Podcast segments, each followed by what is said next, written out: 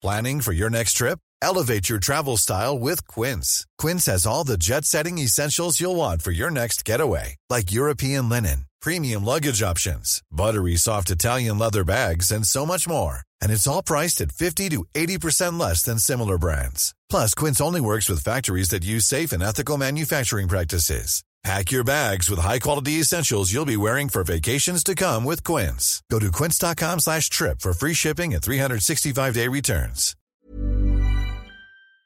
Acompaña a Mario Maldonado, el columnista de negocios más joven y objetivo del periodismo financiero, en su programa Bitácora de Negocios. Breaking, we ain't feeling no pain. It goes like one margarita, two margarita, three margarita shot. Don't worry about tomorrow, leave all your sorrow out here on the floating dock. When that sun lays down, we'll be on our way. ¿Qué tal? ¿Cómo están? Muy buenos días. Bienvenidos a Bitácora de Negocios. Yo soy Mario Maldonado y me da mucho, mucho gusto saludarlos en este jueves 14 de mayo del 2020. Saludo con mucho gusto a quienes nos escuchan aquí en la Ciudad de México por la 98.5 de FM, en Guadalajara, Jalisco a través de la 100.3 de FM y en Monterrey, Nuevo León por la 90.1 de FM. También a las emisoras que nos transmiten en Villahermosa, Tabasco, en Acapulco, Guerrero, en el Estado de México, en Tampico, Tamaulipas, en McAllen, Texas, en Brownsville, Texas, en Tijuana y en Texcoco, en el Estado de México. Por supuesto, a quienes nos siguen a través de la página heraldodemexico.com.mx. En vivo estamos transmitiendo en este 14 de mayo desde la Ciudad de México. Iniciamos el día con esta canción de Luke Bryan, se llama One Margarita. Esta semana estamos iniciando nuestro programa con canciones de próximos estrenos en este 2020 y esta eh, pues canción de One Mar Margarita es del estadounidense Luke Bryan y de su próximo material que va a ser lanzado en agosto próximo. Ahora sí le entramos a la información, vamos a platicar con Roberto Aguilar, como siempre, con lo más importante de los mercados, lo que está pasando en el mundo eh, financiero. Nos va a platicar Roberto sobre la recuperación de Estados Unidos, que ya ayer Jerome Powell, el titular de la Reserva Federal de los Estados Unidos, dijo que se espera sea más larga y costosa esta recuperación. Las empresas de eh, la Bolsa Mexicana de Valores, o la Bolsa Mexicana de Valores ya anunció ayer, por cierto, su presidente, será Marcos Martínez, nos va a platicar de todo esto Roberto Aguilar. Hablaremos también con Gerardo Flores sobre los empleos perdidos en México por día. ¿Qué pasó entre el 1 y el 6 de abril y del 7 al 30 de abril?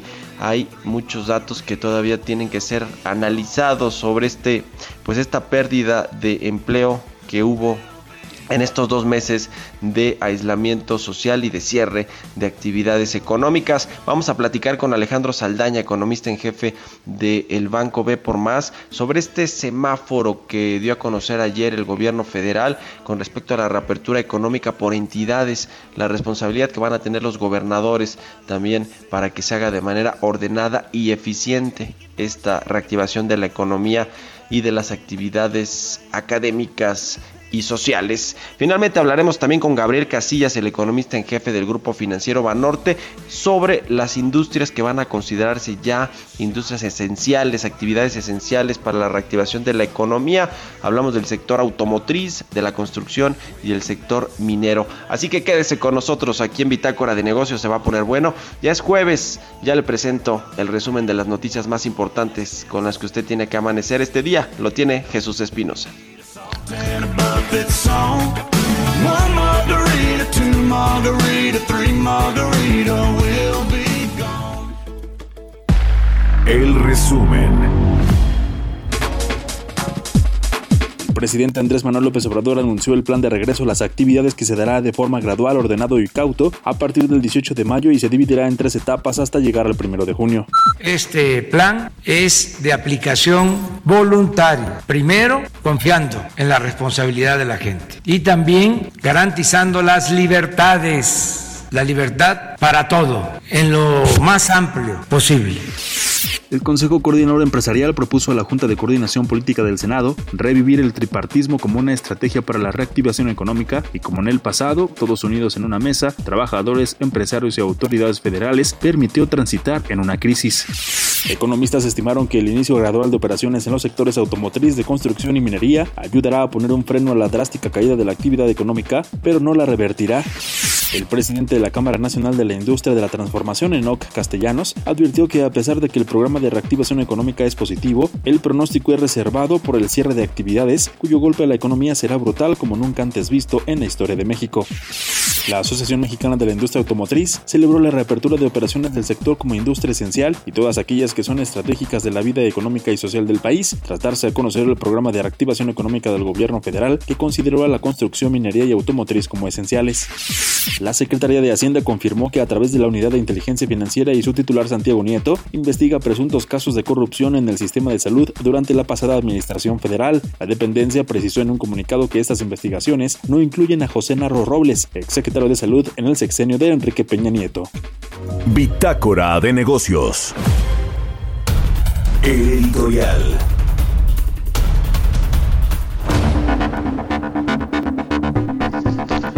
Bueno, pues ya estamos, eh, según el gobierno federal, en vísperas de reactivar algunas actividades económicas importantes, particularmente lo que tiene que ver con el sector industrial, con la manufactura de automóviles y autopartes, que además pues eh, Estados Unidos nos venía ya pisando los talones o correteando más bien para que en México se reabrieran estos sectores estratégicos para su industria, porque somos proveedores o hay empresas que están situadas en México y que son proveedoras de eh, la economía estadounidense o de las industrias que están allá en nuestro país, en el país vecino.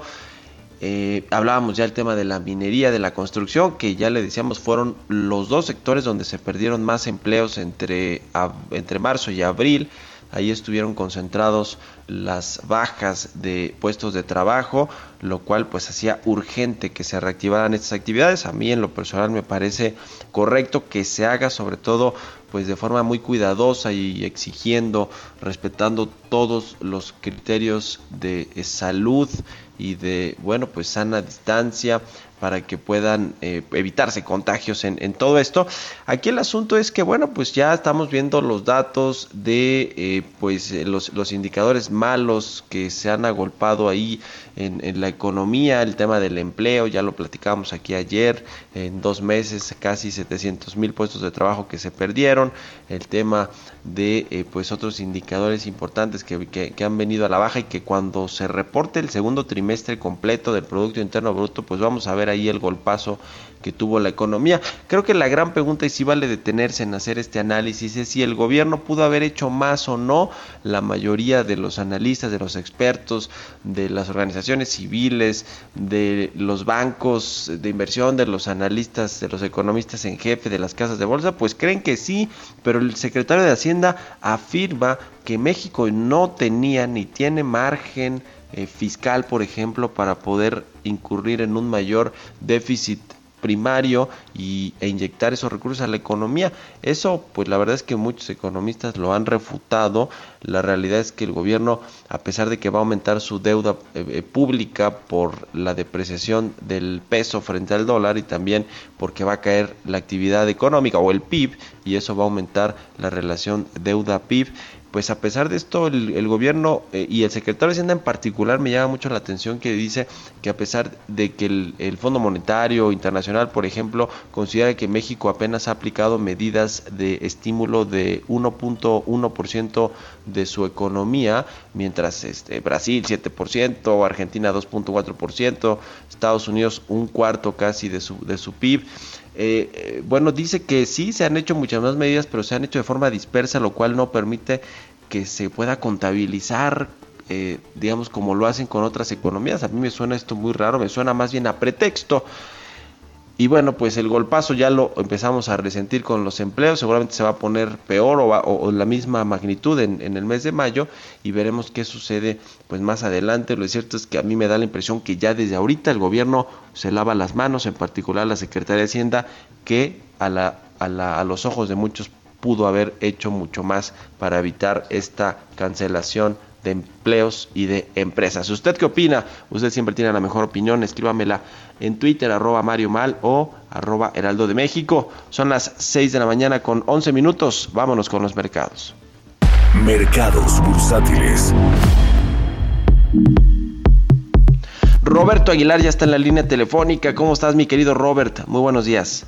¿Qué tal, Mario? Me da mucho gusto saludarte. Muy buenos días. Pues ahora que hablas del tema del empleo, pues justo eh, los mercados esperando el dato de Estados Unidos, que bueno, pues como tú sabes, el coronavirus continúa afectando el mercado laboral de ese país.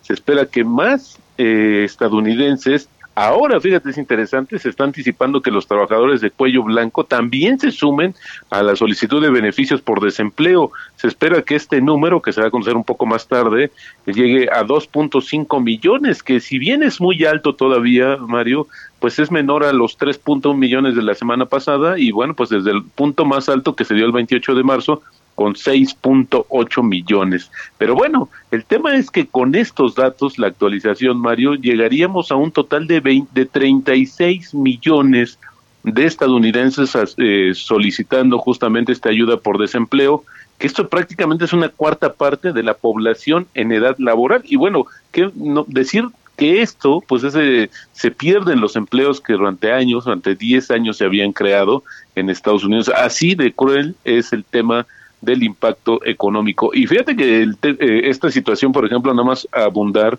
ayer BBVA da a conocer una estimación que se me hizo relevante. Ellos están esperando que en México la pérdida de empleo sea de 1.5 millones y se espera que el próximo año empiecen a recuperarse. Pero lo más grave, Mario, es que ellos anticipan que regresar a los niveles previos a la crisis sería hasta 2024. Esto por la lenta recuperación del consumo y también de la inversión. Así es que, eh, pues, fuertes las declaraciones, las estimaciones que hace justamente BBVA para el caso de México. Pero regresando al tema internacional, como decías, el presidente de la Reserva Federal, Jerome Powell, pues dio el campanazo ayer, pues dijo que advirtió sobre un periodo prolongado de crecimiento débil e ingresos estancados y bueno, esto hizo temblar a los mercados, además, a pesar de que Jerome Powell dijo que si era necesario iba a utilizar todo el poder del Banco Central para ayudar a la economía, pero dijo que esto no es suficiente para evitar un daño económico profundo si no hay más apoyo fiscal que como sabes, ayer lo comentabas Mario, hay más necesidad de, recursos fiscales en Estados Unidos y al parecer está atorado. Ayer el, presidente de Estados Unidos, eh, Donald Trump, se quejaba de que, bueno, estas eh, diferencias partidistas han evitado o han retrasado un nuevo paquete de ayuda por 3 billones de dólares adicionales. Y bueno, pues esto es lo que está haciendo, eh, pues temblar, te decía yo, a las bolsas de Estados Unidos. Ya se prolongó también esta, este nerviosismo a las bolsas europeas y también las asiáticas. Y bueno, pues ayer oh, eh, te decía esta diferencia de, política que ha impedido, dice el presidente Donald Trump, nuevos paquetes de ayuda para la economía estadounidense. Y fíjate que un dato interesante es una nota que, que en exclusiva eh, reporta Reuters que la Unión Europea prepara un plan para la toma de participaciones públicas en empresas europeas estratégicas, esto para protegerlas de las consecuencias económicas del coronavirus. De hecho, estudian dos, dos, dos este, grandes vertientes. Una sería un programa central de apoyo a la solvencia financiado por los Estados miembros para dirigir las inversiones hacia las empresas consideradas de importancia sistémica y otro podría consistir en que las empresas europeas emitan bonos convertibles al Banco Europeo de Inversiones que es el organismo que se encarga de los préstamos justo de la Unión Europea, que más tarde se podrían convertir en una participación de capital. Ahí eh, la Unión Europea esto me llama mucho la atención, la preocupación que tienen sobre todo de las empresas que pueden eh, representan un riesgo sistémico. Hoy se trata de salvarlas, ¿no? Eso creo que es importante. Y bueno, el tipo de cambio se recuperó en los últimos minutos de ayer esto desligado de la mayoría de las monedas de mercados emergentes a la espera de la decisión de política monetaria del Banco de México que se da hoy, Mario, donde se espera una baja de por lo menos medio punto porcentual. Nos volvemos a ver el 25 de junio en la próxima reunión. Sin embargo, ha crecido en los últimos, en las últimas horas, te diría yo, la apuesta de que pudiera ser más agresiva justamente la eh, la baja de la tasa de referencia en Estados Unidos, perdón, en México, y nada más sumaría que Marcos Martínez, expresidente de Santander, será el nuevo presidente no ejecutivo de la Bolsa Mexicana de Valores, luego de que el grupo de control de la empresa lo propusiera y ahora, ahora solo falta realizar una asamblea para aprobar a quién es el único candidato para ocupar este puesto. Y el tipo de cambio, Mario, cotizando en esos momentos en 24.30, por ahí se empezó a presionar el dólar y esto se refleja ya en nuestra moneda. Bueno, pues ahí está. ¿Cómo va a venir el tono del comunicado de Banco de México hoy, mi querido Robert? A ver, pues, danos, pues que, que va a llegar, Powell eh, seguramente con una con una posición unánime, pero yo creo que habrá algunos comentarios que harán referencia a que hace falta, eh, a que eh, se tiene que ser como más eh, fuerte en términos de esas decisiones, viendo los pares, viendo lo que sucede, por ejemplo, en Brasil, que es el país que de esta región donde nos comparamos, pero creo que la preocupación va a seguir creciendo, sobre todo de cara a a qué va a pasar después de este plan que no es tan inmediato, el plan de regreso que va a tener que eh, va a ser progresivo y creo que estoy más sobre el punto de vista de algunos organismos empresariales de que sí es un bueno un buen paso, pero sin embargo va a tardar meses en que esto se vuelva a normalizar. Es que no es lo mismo que ya prendas la, prácticamente la maquinaria y comiences a producir, es mucho más complejo que eso, María pues sí, va a tardar la recuperación económica y la reactivación incluso de sus, de sus industrias, que eso me parece muy relevante. Una cosa es reactivación, que es lo que vamos a, ver o estamos empezando a ver, y otra cosa es recuperación económica. Pero bueno, ahí está mi querido Roberto. Muchas gracias y muy buenos días. Muy buenos días. Roberto Aguilar, sígalo en Twitter, Roberto AH, son las 6 con 17. Entrevista. Está en la línea telefónica Gerardo Flores, nuestro colaborador aquí en Bitácora de Negocios, experto en temas de políticas públicas y telecomunicaciones. ¿Cómo estás, Gerardo? Buenos días. Hola, Mario. Muy buenos días. ¿Cómo estás? Un saludo para ti y todo el auditorio. Bien, muchas gracias. Oye, pues ¿cómo viste este anuncio que hizo ayer el gobierno federal de reapertura de sectores estratégicos y este semáforo? Eh, que anunciaron, eh, eh, digamos, de bote pronto, así un, porque sé que vamos a hablar del tema de los empleos, que creo que es muy delicado, pero ¿cómo viste este asunto? ¿Crees que va a ayudar a que los empleos que ya se perdieron, por ejemplo, marzo, abril, puedan irse recuperando gradualmente o, lo ves insuficiente? Pues mira, yo creo, yo creo la verdad que no es algo, una medida suficiente porque aquí lo que está jugando mucho, pues es, por un lado, la incertidumbre, eh, y por otro lado, pues obviamente eh, la muy anémica actividad económica y yo creo que en la medida en que no se resuelva de manera definitiva la incertidumbre, eh, pues mm, hay muchos empleos que no podrán recuperarse en el corto plazo, ¿no? A ver, ¿qué pasó entre, entre estos días importantes, entre el 1 y el 6 de abril y el 7 y el 30 de abril con respecto al tema del empleo? ¿Tú qué, qué has visto, qué has analizado ahí con respecto a los datos que se han dado a conocer? Mira, eh, recordarás que el 8 de abril, en la mañanera, eh, el titular del IMSS y la secretaria del Trabajo hicieron un anuncio de, cómo íbamos en términos de empleos hasta ese día. Bueno, hicieron un corte de caja hasta el 6 de abril. Y ahí ellos reportaron que eh, había habido una pérdida de empleos en, en, que había empezado en marzo y que en abril, por ejemplo, eh, se estaban perdiendo, de acuerdo con el dato que ellos dieron, se estaban perdiendo eh, eh, empleos a un ritmo de 24.808 empleos por día. Eso, es, eso corresponde a los números que ellos anunciaron el 8 de abril. posteriormente, con el dato que se da a conocer el 30, respecto al cierre de abril, del 30 de abril, pues resulta que nos encontramos con que eh, se perdieron un poquito más de 400 mil empleos entre el 7 de abril y el 30, eh, para que pueda cuadrar con los datos que habían dado para los primeros seis días. Y eso hace que la tasa de pérdida de empleos haya bajado, o el ritmo de pérdida de empleos haya bajado de manera importante. Es decir, de una pérdida diaria de 24.808 empleos que se observaba en los primeros seis días de abril, se bajó a una pérdida diaria de 16.933 empleos diarios. Eso, pues, a mí me llamó mucho la atención, la verdad tengo que decirlo abiertamente, eh, me hizo dudar un poco de los números, eh, pues porque lo que nosotros vimos es que conforme avanzaban los días, sobre todo en abril, pues eh, empezaban muchas actividades económicas a cerrarse, a bajar de, actividad o a bajar de, simplemente el, el ritmo, y tú esperarías que conforme avanzaron los días, pues se hayan cerrado más fuentes de empleo. Y aquí lo que nos están diciendo los datos del gobierno, eh, los datos que dio a conocer el IMSS, pues es que simplemente no, pues hay un, hay un efecto raro en por el cual se habría aminorado la pérdida de empleos. Ya.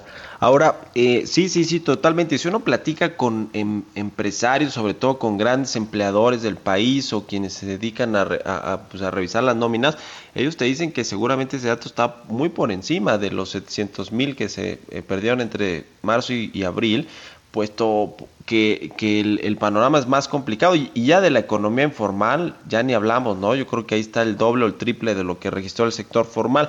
¿Cómo ves este asunto justamente? Porque pues México tiene mayor parte de su población económicamente activa en la informalidad, ¿no? Al menos un 60% eh, eh, eh, debe estar en esta, en esta economía informal y ahí la pérdida de empleo es menos visible que los datos que nos puede presentar el IMSS.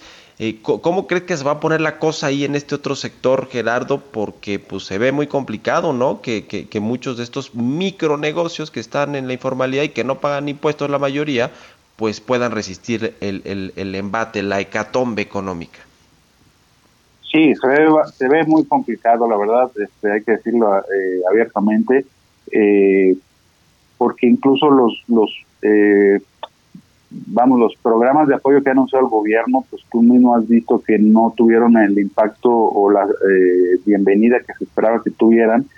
Hay muchísimas empresas que en este caso parece que prefirieron mantenerse todavía eh, sin recurrir a a estos eh, apoyos. No sé cuál sea la razón, pero la informalidad creo que está teniendo un, un escenario muy complicado y el problema ahí es que pues se trata de empleos que no implican eh, seguridad social, que de acuerdo a lo que decía el Coneval, pues es eh, en México eh, la mitad de los ingresos de las familias, incluso los que dependen del ingreso informal, pues dependen de, del aspecto laboral. Entonces, pues sí hay, un problema ahí que apunta a que vamos a tener un, pues desafortunadamente y ante los pocos anuncios efectivos del gobierno, de un aumento en la pobreza, en los niveles de pobreza en nuestro país. Oye, y en un minutito antes de irnos al corte, ayer me dejó con un mal sabor de boca lo que dijo la secretaria del Trabajo con respecto a que la mayoría de los empleos perdidos van a caer en estos programas del bienestar o en la entrega de créditos a la palabra. Lo que dice el Coneval es al revés, de los 18 programas sociales, solo 8 eh, tienen que ver con el tema de la pobreza, los demás están desamparados. Sí, sí, lo que dice el, el, estudio Coneval es que eh, los programas del presidente en realidad eh, no van a ser de, suficientes para paliar el, problema, pues por la pérdida de empleos que van a sufrir muchos hogares en nuestro país. Es evidente que no, no, no están ayudando, no van a servir y el problema es que se los está diciendo una autoridad gubernamental y ojalá y pudieran eh, escuchar y revisar su postura porque este, se vienen cosas complicadas. Bueno, pues te agradezco mucho Gerardo Flores y muy buenos días. Muy buenos días para ti también, Mario. Continuamos en un momento con la información más relevante del mundo financiero en Bitácora de Negocios con Mario Maldonado. Regresamos. Heraldo Radio. Estamos de vuelta en Bitácora de Negocios con Mario Maldonado. Entrevista.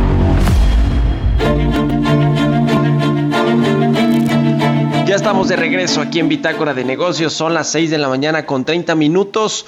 Vamos a platicar con Alejandro Saldaña. Él es economista en jefe del grupo V por Más. ¿Cómo estás, Alejandro? Buenos días y muchas gracias por tomar la llamada. ¿Qué tal, Mario? Muchas gracias a ti por la invitación. Muy buenos días. Oye, queremos eh, eh, platicar contigo sobre este semáforo que se anunció ayer para la reapertura de las actividades económicas principalmente, aunque también se habla ahí de las actividades educativas y sociales. que bueno, al final de cuentas todo tiene que ver con la economía y con, y con las empresas. ¿Cómo viste, eh, qué, qué, te pareció eh, pues este regreso escalonado a, o esta reapertura escalonada de la, de la economía y de las actividades eh, productivas? En principio me parece muy similar a lo que hemos visto en otros países y es una buena señal, ¿no? El hecho de empezar a contar ya con un plan de apertura que pudiera dar cierta eh, certidumbre a algunos negocios, ¿no? Que lo están viendo bastante difícil. Creo que en principio es una buena señal y hace mucho sentido el ir eh, normalizando, digamos, la actividad económica de forma paulatina, aunque es importante tomar en cuenta que esto no va a ser lineal y puede ser interrumpido este proceso de apertura dependiendo de que no hayan eh, rebrotes en el número de contagios como por se vaya abriendo la actividad económica. Entonces, hay que estar muy muy pendientes también de esa de esa situación y conscientes de que posiblemente no sea lineal y pudiera ser pospuestas algunas fases se, ha, privilegiado, eh, digamos, en este reinicio de operaciones o reapertura a sectores que son estratégicos para la economía, que son intensivos en, en mano de obra, en, en, empleos, como es el sector de la construcción, el sector de la minería y también la manufactura en particular, lo que tiene que ver pues con las maquilas que están en el norte del país, pero sobre todo con la industria automotriz, que ha sido pues una, un imán de inversión extranjera directa para México y, también pues de eh, divisas eh, eh, por, por, concepto de ventas en el exterior. A ver, ¿cómo, ¿cómo ves esto? digamos, a mi parecer creo que está bien que estas industrias estratégicas se reabran poco a poco y, comiencen pues a generar, a detonar actividad económica. Pero ¿qué pasa con el resto del, por ejemplo, el sector turismo, el resto del sector servicios, eh, que bueno, están siendo muy afectados y, que, como que no hay ahí un plan muy claro, ¿no? Y además son muy importantes también para la economía. Sí, en primer punto creo que lo que mencionas es bastante importante, el hecho de reactivar algunas eh, industrias tan importantes como el de la minería y el del sector automotriz es un punto eh, favorable. Además, en este último caso pues, se ha hecho en coordinación con Estados Unidos y esto te ayuda a que la reactivación de este sector no no no vea tantas interrupciones por problemas en las cadenas de insumos o en la demanda externa no entonces e, esto en principio es bastante eh, positivo. Ahora el tema de los servicios sobre todo aquellos relacionados al turismo hay que recordar que eh, gran parte de la población de nuestro país está eh, empleada en el sector servicios no y estos sectores han sido los más golpeados por las medidas sanitarias y pues van a ser los, los últimos en reactivarse, por lo cual eh, pues eh, vamos a ver seguramente que eh, la oferta por este tipo de, de, productos, digamos, la, producción de los servicios seguramente va a ser menor y no va a recuperarse a niveles que teníamos eh,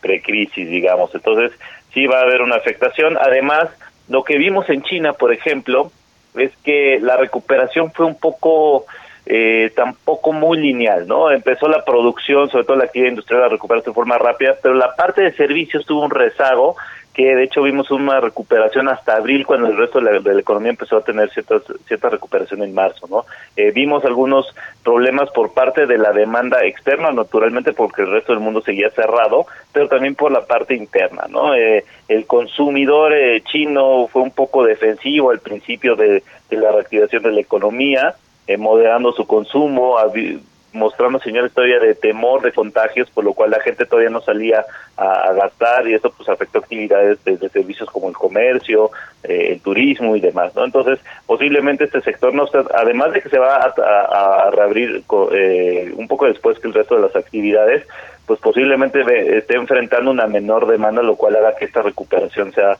eh, un poco eh, modesta y por lo cual pues esto termina afectando la producción de, este sector tan importante para nuestra economía. ¿Cómo ves las declaraciones que dio ayer Jerome Powell, de, presidente de la Reserva Federal de Estados Unidos, con respecto a que la recuperación quizás sea más larga eh, o más difícil en que lo que se había previsto, ¿no? Incluso yo no diría al inicio de la pandemia, sino apenas hace unos días. ¿Qué opinas de esto? Porque Estados Unidos, eh, depende mucho de la economía de los Estados Unidos eh, con respecto a la reactivación o el rebote que pueda tener su economía. ¿Cómo ves este, este asunto? ¿Preocupa? ¿Crees que el Banco de México va a andar en esa misma línea en su tono del comunicado hoy que dé a conocer su, su decisión de política monetaria? Sí, el reto para los bancos centrales actualmente es bastante difícil. Eh, Jerome Powell yo creo que hace bien en, anunciar eh, que las expectativas de crecimiento pues nos hablan de una recuperación eh, no tan rápida. De esta recuperación en V que se habló en un principio pues básicamente queda como algo eh, muy poco probable sí vamos a ver una recuperación, pero va a ser lenta. La de, esto porque la destrucción de empleos, no no obstante los estímulos económicos y demás, ha sido bastante importante y estos no se van a recuperar en la misma magnitud. Entonces esto va a hacer que la demanda, pues igual no se recupera al mismo ritmo y veamos una, un, un, un rebote en actividad un poco más lento de lo que hubiéramos esperado. También hay que recordar que muchas empresas, los gobiernos, las personas, no, los hogares van a terminar con niveles de endeudamiento un poco más altos después de esta crisis, lo cual puede restringir sus capacidades de inversión y de gasto. Entonces, esto también va a limitar un poco eh, la recuperación económica en un futuro. Ahora, pues eh, naturalmente a México le va a terminar afectando y van a haber secuelas, sobre todo en el sector industrial, de la manufactura, si Estados Unidos pues sigue eh, su actividad industrial no no no no tiene una recuperación tan importante. Vamos a ver retos, sobre todo en la, actividad industrial en Estados Unidos por los bajos niveles de inversión, la fortaleza del dólar que desinhibe las exportaciones de Estados Unidos al resto del mundo y por lo tanto la demanda por insumos industriales de, de, México o producidos en México y pues bueno, sí va a ser un poco retador el tema del crecimiento económico en los próximos meses después de la pandemia y otro punto importante que mencionas, pues es Banco de México. Creemos que Banco de México eh, pues va a bajar las tasas de interés seguramente el día de hoy, eh, muy probablemente en 50 puntos base, y eh, hay que recordar que también en la misma línea que, la, que lo que menciona Jerome Powell el día de ayer, pues Banco de México habla de que la incertidumbre y los riesgos para el crecimiento económico cada vez se han ido sesgando más y más a la baja. Además, en México, la falta de estímulos pues, va a hacer que la recuperación económica en la demanda interna, sobre todo, pues sea todavía mucho más lenta que en otros países que sí han hecho la tarea en este punto en especial. Alejandro, ¿cómo observas el eh, perfil financiero, los retos financieros que tienen empresas medianas o grandes que ya están institucionalizadas, por ejemplo, las que cotizan en la Bolsa Mexicana de Valores frente, frente a lo que va a ser el corto plazo. Me refiero a pues quienes están apalancados en dólares y que bueno, pues con la depreciación del peso han visto aumentar el, el, su deuda, eh, los que tienen vencimientos eh, eh, próximos. ¿Cómo está el, el perfil en general de estas empresas medianas o grandes que ya son más institucionalizadas y que bueno, pues también me imagino que algunas estarán en riesgo, ¿no? De poder hacer frente a sus compromisos. Sí, creo que las empresas que tengan un mayor riesgo, lo mencionas muy bien, son aquellas que tengan eh, deudas eh, eh, en otras divisas y que además no tengan una cobertura natural, ¿no? Que no tengan un componente de exportaciones por el lado de las ventas que les pueda ayudar a mitigar este riesgo cambiario. También, pues, si la recuperación económica va a ser un poco más lenta de lo esperado, y las empresas tienen un mayor nivel de endeudamiento porque eh, activaron líneas de crédito que se tenían eh, vigentes eh, al inicio de esta situación para tener liquidez y sobrevivir durante los meses que dure la pandemia, pues al final de cuentas este proceso de desapalancamiento pues va también a afectar su, su capacidad de inversión y su capacidad de generar nuevos negocios en un futuro. Entonces va a ser bastante complicado el entorno. Creo que lo que Banco de México ha hecho en los últimos, en el último mes, mes y medio, de tratar de generar condiciones financieras un poco más eh, relajadas y que le permitan a las empresas tener un financiamiento un poco más barato, pues va a ayudarles en este sentido, ¿no? Eh, ahora, pues al final de cuentas esto digo que va a limitar mucho la inversión y la capacidad de crecimiento y desarrollo de nuevos mercados en los próximos meses y, e incluso en los próximos años, ¿no? Entonces hay que estar muy al pendiente, también sectores que podrían tener una mayor vulnerabilidad son aerolíneas, ¿no? Por ejemplo, eh, que pues eh, te van a tener una, una afectación muy importante por la contracción tan significativa que hemos visto en el turismo. Finalmente, eh, Alejandro, te quiero preguntar sobre las acciones de gobierno por parte principalmente de la Secretaría de Hacienda, porque la Secretaría de Economía creo que está haciendo su chamba ahí como con las industrias, con la reapertura, lo mismo que la Secretaría del Trabajo, que bueno, eh, pues eh, no creo que esté apoyando muchísimo el empleo, pero es una directriz que baja del, del presidente, del titular del Ejecutivo, pero Hacienda, que, eh, porque hoy, por ejemplo, veo una entrevista que le hacen al secretario de Hacienda y en El Economista, donde dice que en esta etapa de reapertura Hacienda va a notarse más en, en el apoyo a la economía y a las empresas y las industrias y demás.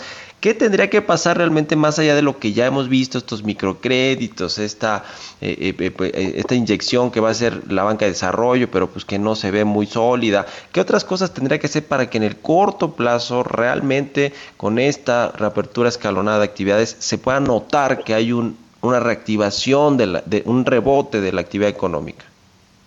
Pues mira, creo que es importante que la Secretaría de Hacienda sea un poco más agresiva.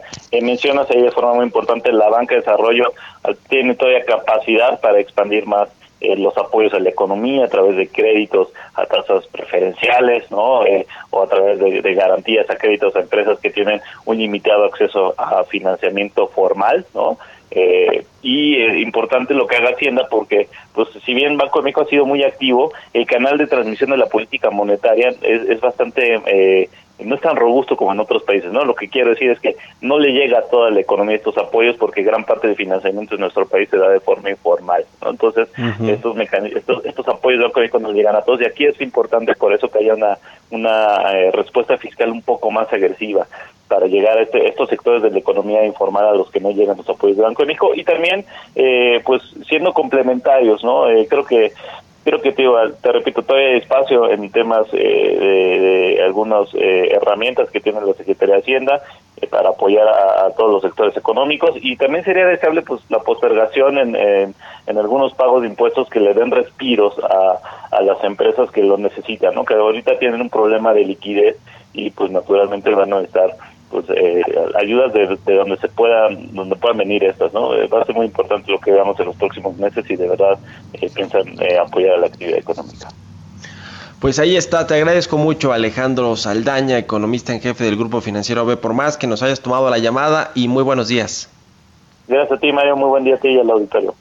Un abrazo, que estés muy bien, son las 6 con 42 minutos, vámonos a otra cosa. Historias empresariales. Oiga, pues en esta nueva normalidad, que ese término me, me, suena como que no hace, hace check, ¿no? Como que la nueva normalidad, de, teníamos una normalidad anterior, pero sí es nueva.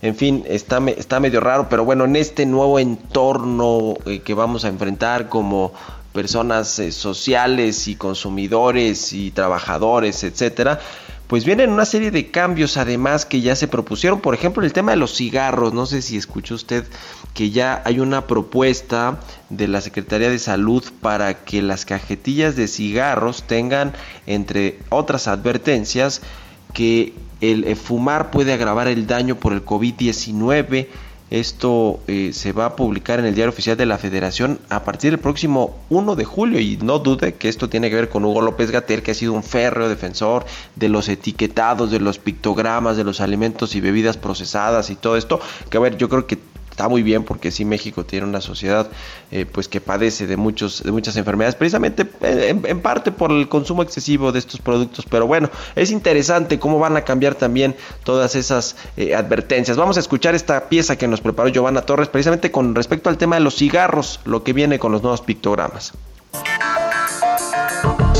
a partir del primero de junio de este año, las cajetillas de cigarros que se produzcan en el país o que se importen deberán incluir avisos sobre el riesgo que tienen los fumadores en caso de enfermar de COVID-19.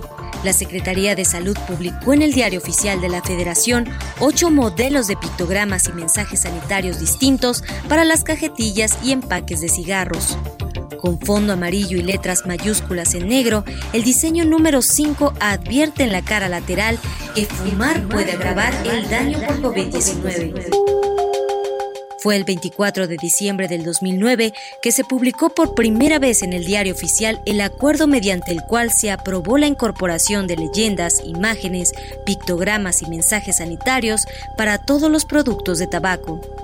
El acuerdo publicado enfatiza que los productos de tabaco que al usarse o consumirse no generen humo deberán incluir en el 100% de la superficie de una de las caras laterales las leyendas previstas. De acuerdo con lo publicado por la dependencia, no se va a privilegiar una marca sobre otra, por lo que los mensajes sanitarios deberán figurar en igualdad de proporción en cada marca de productos de tabaco que sea distribuido dentro del territorio nacional. Para Bitácora de Negocios, Giovanna Torres. Entrevista. Bueno, vamos a charlar ahora con Gabriel Casillas, economista en jefe del Grupo Financiero Banorte. ¿Cómo estás, eh, querido Gabriel? Muy buenos días, gracias como siempre por tomarnos la comunicación. Muy buenos días, Mario. No, al contrario, gracias por la invitación a tu programa. Siempre un gusto, ¿eh? Oye, ayer vi que tuiteabas ahí en tu cuenta sobre este importante eh, plan de reactivación económica por sectores, eh, gradualmente, eh, el sector automotriz, de construcción minero, que, que pues, son muy relevantes ¿no? para, para la economía mexicana, estratégicos, intensos en, en, pues, empleos, ¿no? en generación de empleos. ¿Cómo lo viste tú? ¿qué, qué, qué sabor de boca te dejó lo que se anunció ayer, Gabriel? Pues mira, a mí, a mí me dejó este buen sabor de boca. O sea, sí me parece que todavía es bastante general, pero lo que, lo que te puedo decir que creo que es muy positivo es que la parte de la, de la etapa, de, vamos, la que empieza el primero de junio, que es la tercera etapa, me parece muy, muy relevante que se haya dejado con este semáforo, ¿no? En el cual, pues, se ve por estado, por municipio. Entonces, en ese sentido, creo que le da bastante, pues, discrecionalidad al, al gobierno para ir abriendo poco a poco eh, conforme sí se puede abrir y, no arriesgar un rebrote, ¿no?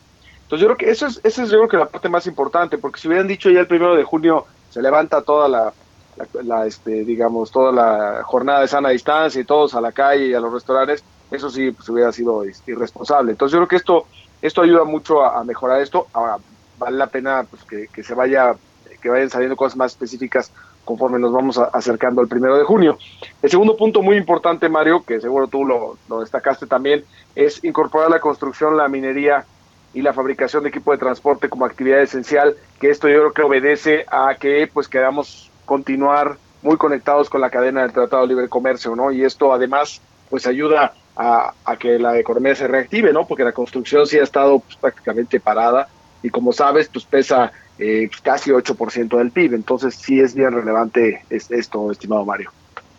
Ahora, eh, creo que lo importante es eh, saber si, por ejemplo, el tema de la, de la construcción, que además de la autoconstrucción, depende de los proyectos, por ejemplo, de infraestructura, de proyectos incluso inmobiliarios, que, que, que en la Ciudad de México y en otras partes del país también están frenados pues depende de, que también vayan en línea con esta reactivación de los proyectos de inversión, ¿no? Me, refiero, por ejemplo, a este tema de, infraestructura que es muy importante y me recuerda ahora justamente que este tan eh, pues anunciado proyecto de inversión del sector privado en, en, energía, pues no se ha dado, no se ha anunciado, no sabemos eh, si se va a hacer o no, ya se arrepintieron o qué pasó.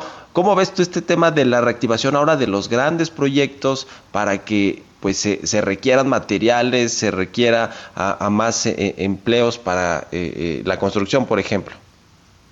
Pues mira, yo creo que en ese tema hay proyectos que sin duda se van a retomar porque tienen planeados, se van a hacer, pero pues hay proyectos que desafortunadamente todavía no el vamos el ambiente de inversión no está no está muy bien, ¿no? Por dos factores, obviamente por el COVID, por toda la incertidumbre que está generando, por la posibilidad de que pues, no haya ni cura ni vacuna por mucho tiempo y dos por el ambiente de confianza, ¿no? Los legisladores han seguido sacando desafortunadamente muchas iniciativas antimercado, ¿no? Eh, la última esta de las Afores, pero eso es muy desafortunado y compaginado con lo que pasó con la cervecera, la cervecería en Baja California, pues no ayuda al clima de inversión, ¿no? Entonces eso, ahí se necesita un mensaje unificado del gobierno adicional a, todo lo que se está diciendo para que realmente haya la confianza de inversión y sí se reactiven esos proyectos, que algunos, insisto, sí se van a reactivar, pero otros pues no está ahorita el ambiente de confianza para invertir. ¿Cómo ves el sistema eh, financiero, Gabriel? Porque, bueno, sabemos que está bien capitalizado, que tiene eh, bajos niveles de, de, de, cartera vencida o de, morosidad, digamos, está sólido, pero, y además el Banco de México anunció hace poquito esta, eh, este plan para, para inyectarle a 750 mil millones de pesos, si no me equivoco, al sistema financiero, eventualmente para que haya liquidez. Pero, eh, ¿cómo ves justo este tema de los índices de morosidad, de cartera vencida, que creo que no hemos visto todavía la, la película completa de cómo van, de los niveles que, que se pueden alcanzar con la pérdida de empleos, que todavía falta eh, pues registrar los que se, los que se hayan perdido o los que se están perdiendo en este mes de mayo, el cierre de empresas, de, micro, pequeñas empresas. ¿Cómo va a afectar esto al sistema financiero? ¿Cuál es tu, tu visión, tus, tus eh, análisis estimados con respecto a esto? Pues mira, tres cosas rápidas. Yo creo que lo dijiste muy bien. El sistema está muy bien capitalizado. ¿no? Tenemos niveles de capitalización no nada más muy altos con respecto al mundo, sino que además cumplen con Basilea 3, ¿no? que es el primer país y eso lo hace mucho más robusto porque lo que cuenta como capital realmente sí es capital. Dos, lo que dices de liquidez, pues sí, sí, sí, es, un, sí es un problema, ¿no? porque pues mucha gente deja de, de depositar, deja de abrir cuentas, entonces se cae la parte de captación y por el otro lado, la parte de crédito, muchas empresas jalan y personas jalan sus líneas de crédito por precisamente por la falta de liquidez y ese descalce que se da entre los depósitos y el crédito, pues ha ayudado muchísimo las medidas que ha hecho el Banco de México y también algunas de la Comisión Nacional Bancaria de Valores, ¿no? Y, pero tercer punto que comentas muy importante, la cartera vencida, sin duda va a subir y va a subir de manera significativa. Sobre todo yo creo que el tema de tarjetas de crédito, un poco en hipotecario, vamos a tener, yo creo que eh, en el sistema puede ser que hasta se dupliquen los niveles, que afortunadamente están bajos de cartera vencida, y eso pues va, va a afectar sin duda este pues, al sistema financiero. Afortunadamente, como bien dijimos al principio, están bien capitalizados, ¿no? Y, en ese sentido, pues no, no vamos a ver, a, ver estas eh, crisis de, bancos como vimos en, en los 90 o en los 80 eso para nada, nada más que pues sí se va a afectar esa, esa parte de, de la banca, ¿no? Con, probablemente se dupliquen las, los porcentajes de cartera vencida, estimado Mario. ¿Cómo ves eh, finalmente este asunto de Banco de México hoy va a dar a conocer su, su, decisión de política monetaria? ¿Qué esperan ustedes en cuanto a la tasa de interés? Y también, eh, pues quiero saber un poco cómo, cómo crees que va a venir el tono del comunicado, de lo que planteen ahí los subgobernadores o la Junta de Gobierno con respecto a lo que viene en, en, el futuro, ¿no? Y, y, tomando en cuenta un poquito también lo que dijo ayer Jerome Powell de la Reserva Federal sobre que esto va a tardar mucho más tiempo y más y va a ser más costoso lo estimado. Claro, Mario, pues nosotros pensamos igual que el consenso que la Junta de Gobierno va a decidir bajar la tasa en 50 puntos base, o sea, de 6 a 5.5%, eh, y el tono del comunicado yo creo que va a venir pues mucho más laxo, ¿no?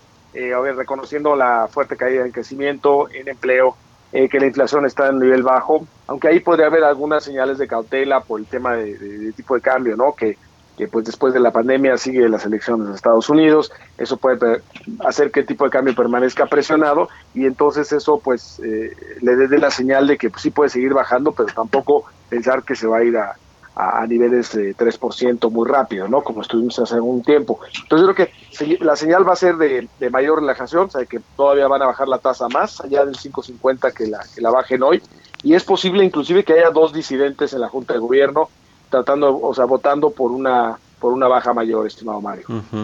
Pues te agradezco mucho, Gabriel Casillas, economista en jefe del Grupo Financiero Banorte, que nos hayas tomado la llamada, como siempre, aquí en Bitácora de Negocios, y muy buenos días. Muy buenos días y saludos a tu amable auditorio, que permanezcan todos sanos. Muchas gracias. Todos sanos, muchas gracias. Oiga, ya casi nos despedimos. Déjeme, le digo rápidamente, Gastrolab estrena sitio web. Este es un programa eh, que es de gastronomía, que es exclusivo de aquí de Aldo de México y ahora está de manteles largos porque está estrenando un sitio web. En este se van pues a encontrar ideas de recetas sencillas eh, y económicas para eh, pues eh, poder tener un poco más de creatividad en estos días de cuarentena que todavía estamos viviendo. Así que échale un ojo a los podcasts, a los videos exclusivos en este nuevo sitio que es www.gastrolabweb.com pues con esto llegamos al final de Bitácora de Negocios. Le agradezco mucho que nos haya acompañado como todos los días. Lo dejo en los micrófonos de El Heraldo Radio con Sergio Sarmiento y Lupita Juárez. Y nosotros nos escuchamos mañana a las 6 de la mañana. Muy buenos días.